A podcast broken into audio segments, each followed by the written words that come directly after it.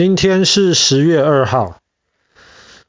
我们知道，其实昨天也讲到过了，清朝末年，中国是一个很混乱的一个时代。在那个时候，其实很多西方国家，英国也好，俄国也好，他们都希望能够在中国拿到很多的好处。清朝的首都在北京嘛？在北京以北的地方，包括东北啊，包括蒙古那一块，因为离俄罗斯很近，所以那个时候俄罗斯非常非常想要拿到中国北方的这些利益。所以俄罗斯那个时候就跟中国讲说，你们如果要在比北京还要更北边的地方要盖任何铁路的话，你们要么就是跟我们俄国人合作，要么就是要得到我们俄国人的同意才行。凭什么啊？凭什么？因为就凭那个时候清朝弱小，俄罗斯强大，就凭这个。因为铁路是非常非常重要的事情，在发明铁路以前，那么你要做大多数的事情，你要运货啊，你要打仗啊，都得用人或是马的力气。那在中国北方没有水，所以你也没有办法用运河。可是后来发明了铁路之后，你想想看，用铁路来运煤啊、运兵啊，这些要方便得多。所以那个时候铁路的路线其实就代表着你的实力。你如果有很很完整的铁路线，你如果能够控制铁路线，那么你就可以更容易控制那一块区域。所以俄罗斯就跟中国说了，你们北京以北全部的东西都要通过我们。可是没有，他是这么说的。可是八国联军之后，八国联军我们之前讲过了嘛，有义和团。后来八国联军他们就打入了北京。八国联军中带领的是英国人。后来八国联军结束了之后，英国人他也对蒙古那一块感兴趣。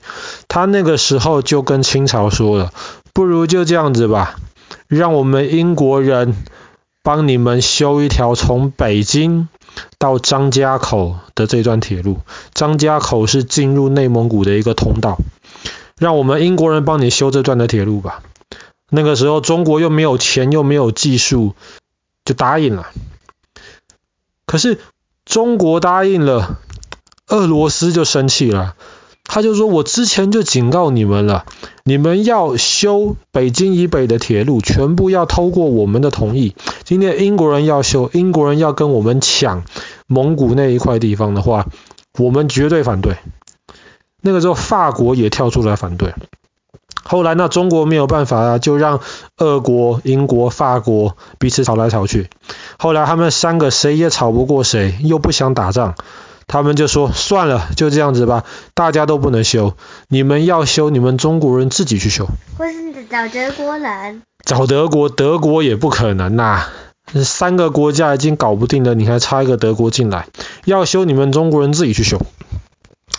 好了，那怎么办？那那时候清朝很想修啊。那个时候，清朝最重要的一个大官就是袁世凯。我们昨天讲过，中华民国第一任总统。后来袁袁世凯就说：“好吧，既然就这样子的话，我们中国人自己来修。”他就推荐了一个人，叫做詹天佑，推荐詹天佑来负责修理从北京到张家口的这段铁路。詹天佑是谁？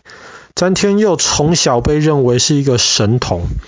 他不只是很聪明，他还非常非常的努力。那个时候，中国送第一批留学生到国外去读书，学习西方进步的知识。詹天佑就被送到美国耶鲁大学。不管是那个时候还是今天，耶鲁大学都是美国非常非常好的学校之一。后来，詹天佑从耶鲁毕业了之后，他就对铁路相关的东西非常感兴趣。他那个时候也在很多外国人那边学习怎么样修建铁路，所以后来袁世凯就想到他说，北京到张家口的这段铁路就让詹天佑来修了。那个时候其他国家的那些铁路工程师都在笑，说这一段铁路你们中国人不可能修，能够修这段的中国人还没有出生。为什么他们在笑？因为从北京到张家口这段铁路中间要翻过山，翻过山还不是问题，问题是这座山是大山，很难翻。那詹天佑当时去看了，一看了之后，他去那条路线上面仔细的研究过几次，他其实一开始决定了三条路线。而是后来另外两条都觉得要么太远太贵，要么就实在是技术上面非常非常的困难。他那个时候就选择了翻过山，只有一条路线可以这么做。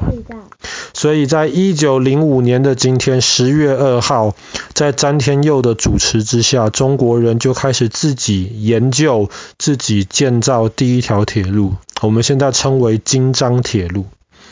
你知道北京以北是万里长城，万里长城是建在山上，这样子才容易防守外国来的敌人。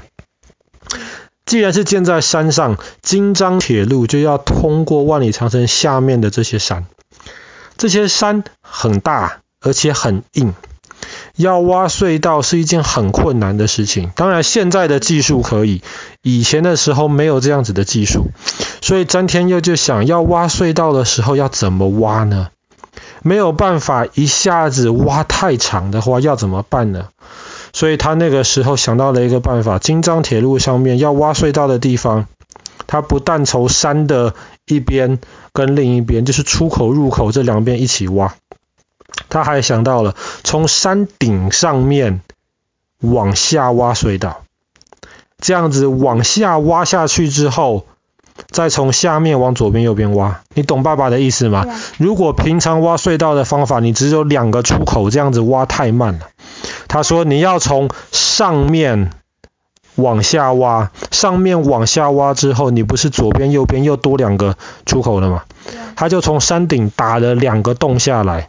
这样子总共就有六个面，左边、右边，还有那两个洞的左边、右边，总共就有六个面可以同时挖。而且同时挖完之后，第一个这样子比较快，第二个，没错，因为那个时候。铁路用的还是蒸汽火车，蒸汽火车过山洞的时候，其实山洞里面没有通风啊，很多时候那个黑烟会让司机以及上面的乘客非常难受，而且里面的空气太少的话，那个污染非常严重。詹天佑就想，山顶上面打下来的这两个洞，在隧道挖好之后，就可以修建成通风口，正好让火车的黑烟排出去。这个方法很好，但是。因为当时挖隧道很慢的，没有盾构机这种东西，所以詹天佑还想了另一个方法，要爬山的时候该怎么办？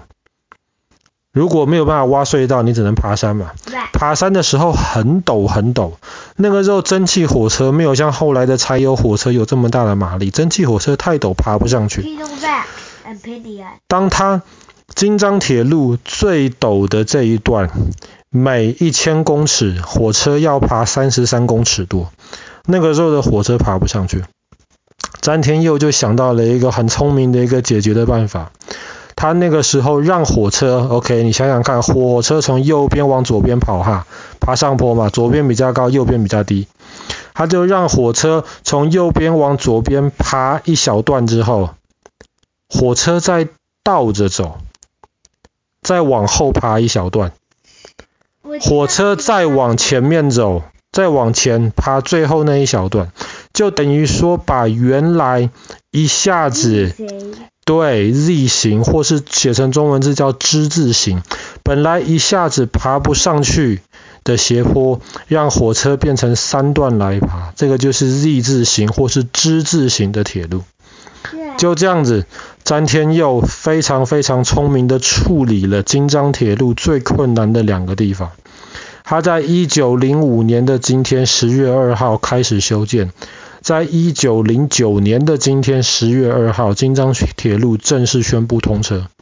在那个时候，其他国家基本上不太敢相信中国有这样子的技术。可是詹天佑就这样做到了。所以京张铁路是第一个由中国人自己研发、自己修建，用的全部是中国的工程师跟中国的工人自己建成的铁路。其实，在那个时候，在那个时候，台湾也有一个类似的情况。那个时候的台湾是日本的殖民地，日本人为了从台湾中间的阿里山上面拿很多非常非常好的木材来，他也在修建，差不多时间也在修建阿里山铁路。阿里山那个地方更陡，每一千公尺他要爬六十多公尺，京张铁路是一千公尺要爬三十多公尺。日本人怎么修呢？后来日本工程师想到的方法跟詹天佑一模一样，之字形铁路。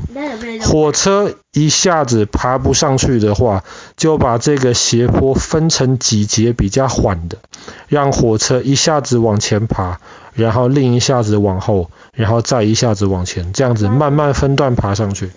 所以从某种方面而言，你可以说詹天佑当时修建火。呃，修建铁路的技术，其实在全世界的范围之内都是非常非常先进的一个技术。那对于那个时候科学知识，或者是懂得科学、懂得工程的这些人才非常非常少的情况之下，詹天佑能够有这样子的一个创举，其实真的是一个非常厉害的一件事情。好啦。那我们今天的故事就讲到这边。